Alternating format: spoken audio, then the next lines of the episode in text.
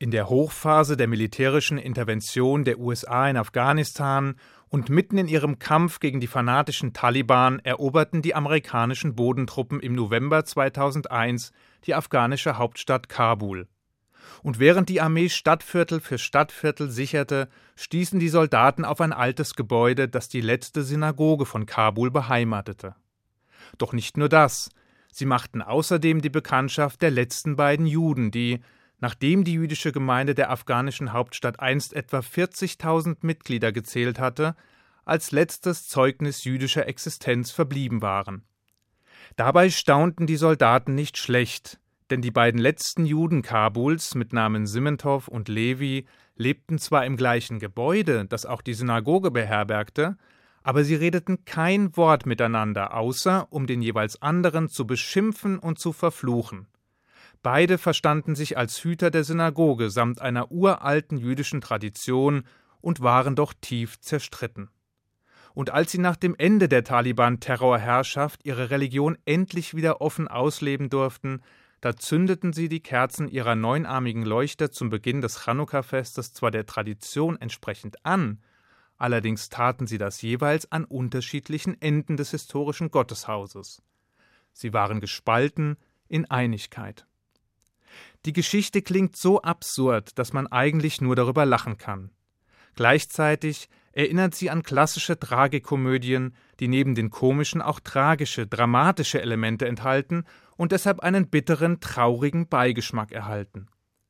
Sie wirft aber auch ein Licht auf ein historisches Faszinosum, den innerjüdischen Streit. Sei er nun theologisch, ideologisch oder politisch motiviert, die Lust am Streit begleitet uns Juden quer durch unsere Geschichte. Und doch ist dieser Zustand keineswegs natürlich oder unausweichlich, ganz im Gegenteil. Denn das von der Torah vorgegebene Ideal ist alles andere als eine innerlich zerrissene, streitlustige jüdische Nation. So betont die Torah in zahlreichen Abschnitten immer wieder die Einheit des jüdischen Volkes, die gemeinsame Aufgabe und die kollektive Verantwortung etwa in Exodus 19,6, wo es heißt: Aber ihr sollt mir ein Königreich von Priestern und ein heiliges Volk sein.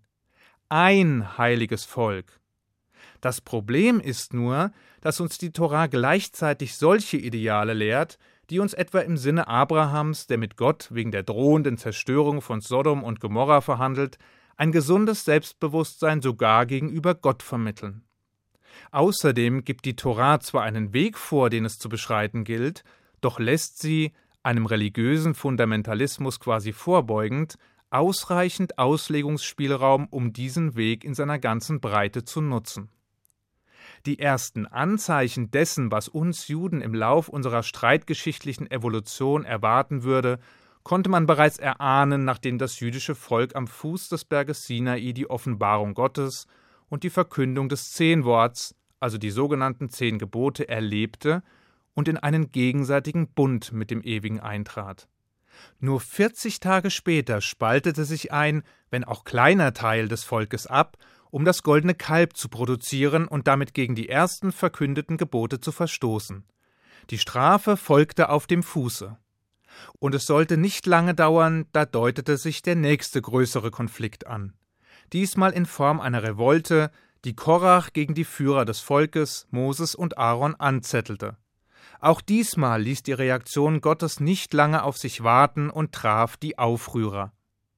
Zwar endeten die offensichtlichen und unmittelbaren göttlichen Interventionen, nachdem das jüdische Volk sich religiös und politisch erst einmal im heutigen Israel etabliert hatte, die teils tiefgreifenden Streitigkeiten allerdings zogen sich wie ein roter Faden durch die jüdische Geschichte. Nach der Rückkehr der vertriebenen Juden aus dem babylonischen Exil und der Wiedererrichtung des Jerusalemer Tempels etwa entwickelten sich zwei maßgebliche und grundverschiedene Strömungen des Judentums, die sich unversöhnlich gegenüberstanden die Sadduzäer und die Pharisäer. Während die Sadduzäer als jüdische Oberschicht die Priester stellten, den Tempelkult betonten und nur die in der Torah niedergelegten Gebote und Konzepte als maßgeblich erachteten, waren die Pharisäer volksnahe Schriftgelehrte, die ein hohes Maß an Bildung sowie die Begabung besaßen, die Torah, die Gesetze und die Gebote auszulegen, zu interpretieren und fortzuentwickeln. Dabei orientierten sie sich im Gegensatz zu den Sadduzäern nicht nur an der schriftlichen, sondern auch an der mündlichen Tora, von der es heißt, dass sie ebenfalls von Gott offenbart worden sei und die von Generation zu Generation weitergetragen wurde. Schließlich bewahrten die Pharisäer den Glauben an ein messianisches Reich und die Auferstehung der Toten, was die Sadduzäer wiederum ablehnten.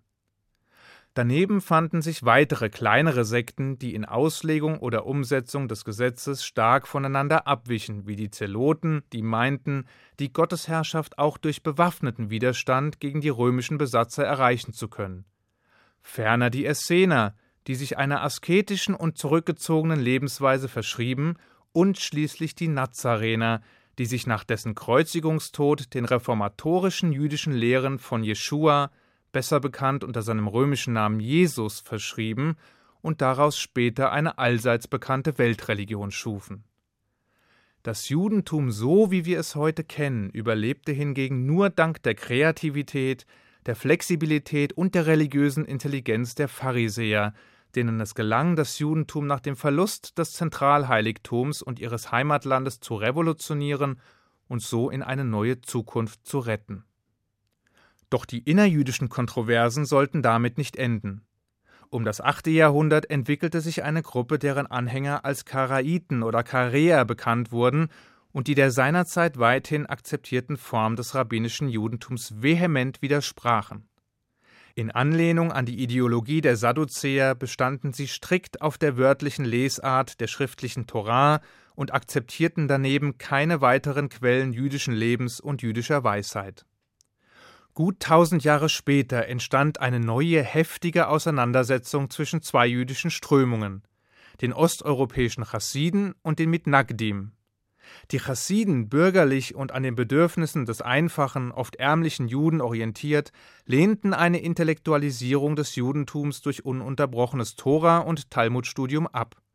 Sie propagierten die Möglichkeit der Annäherung an Gott durch Freude, Herzensgüte und ein intensives jüdisches Leben. Ein teils ekstatischer Gottesdienst mit Gesang und Tanz, der den ganzen Körper erfasst, sowie die konsequente, die ganze Existenz ausfüllende Ausübung der Gebote, schaffe eine innige Beziehung, ja eine Bindung der Seele an Gott, und dies in jeder Sekunde des menschlichen Lebens.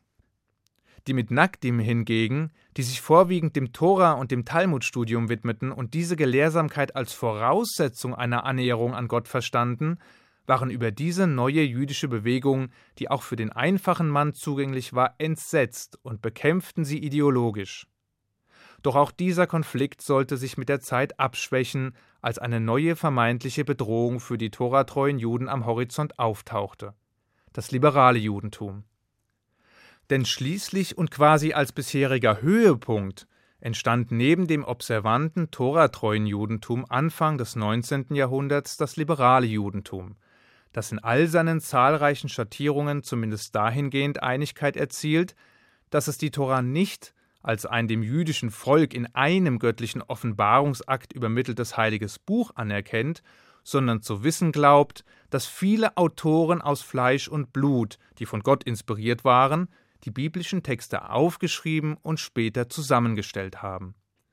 Die Konfliktlinie verläuft seither im Wesentlichen zwischen denjenigen, die die Torah von Anfang bis Ende als das Wort Gottes verstehen, und denjenigen, die in verschiedenen Varianten von göttlich inspirierten Texten ausgehen. Das bedeutet freilich nicht, dass es innerhalb dieser beiden Richtungen, also des Toratreuen und des liberalen Judentums, keine Meinungsverschiedenheiten, Streitpunkte oder Differenzen gäbe. Ganz im Gegenteil. Sowohl in der Orthodoxie wie auch im liberalen Judentum gibt es heutzutage unzählige Variationen jüdischen Lebens. Um sie wird heftig gekämpft, munter gestritten und intensiv gerungen. Und sie werden vehement vertreten, heiß diskutiert und leidenschaftlich gelebt. Aber wozu das alles? Wäre es nicht einfacher, wenn ein jeder Jude einfach so leben könnte, wie es ihm passt? Ja und nein. Denn erstens entsteht nur allzu oft auch Streit über die Frage, wer überhaupt Jude ist und wer nicht. Und zweitens hat das Judentum zwar den unmissverständlichen Auftrag erhalten, die Welt unter Gottes Herrschaft zu verbessern und zu perfektionieren. Wie das allerdings im Detail funktionieren soll, ist wiederum umstritten. Deshalb werden Diskussionen darüber, wie wir unserem Auftrag am ehesten gerecht werden, auch künftig garantiert nicht ausbleiben.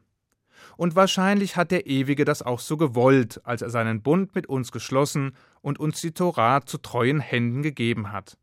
Und falls nicht, dann hat er jetzt daraus gelernt, dass er sich das nächste Mal präziser ausdrücken muss. Bis dahin werden wir Juden auch weiterhin beharrlich und leidenschaftlich an unserer gemeinsamen Mission arbeiten. Und das tun wir in gespaltener Einigkeit. Ich wünsche Ihnen einen guten Schabbat. Shabbat Shalom.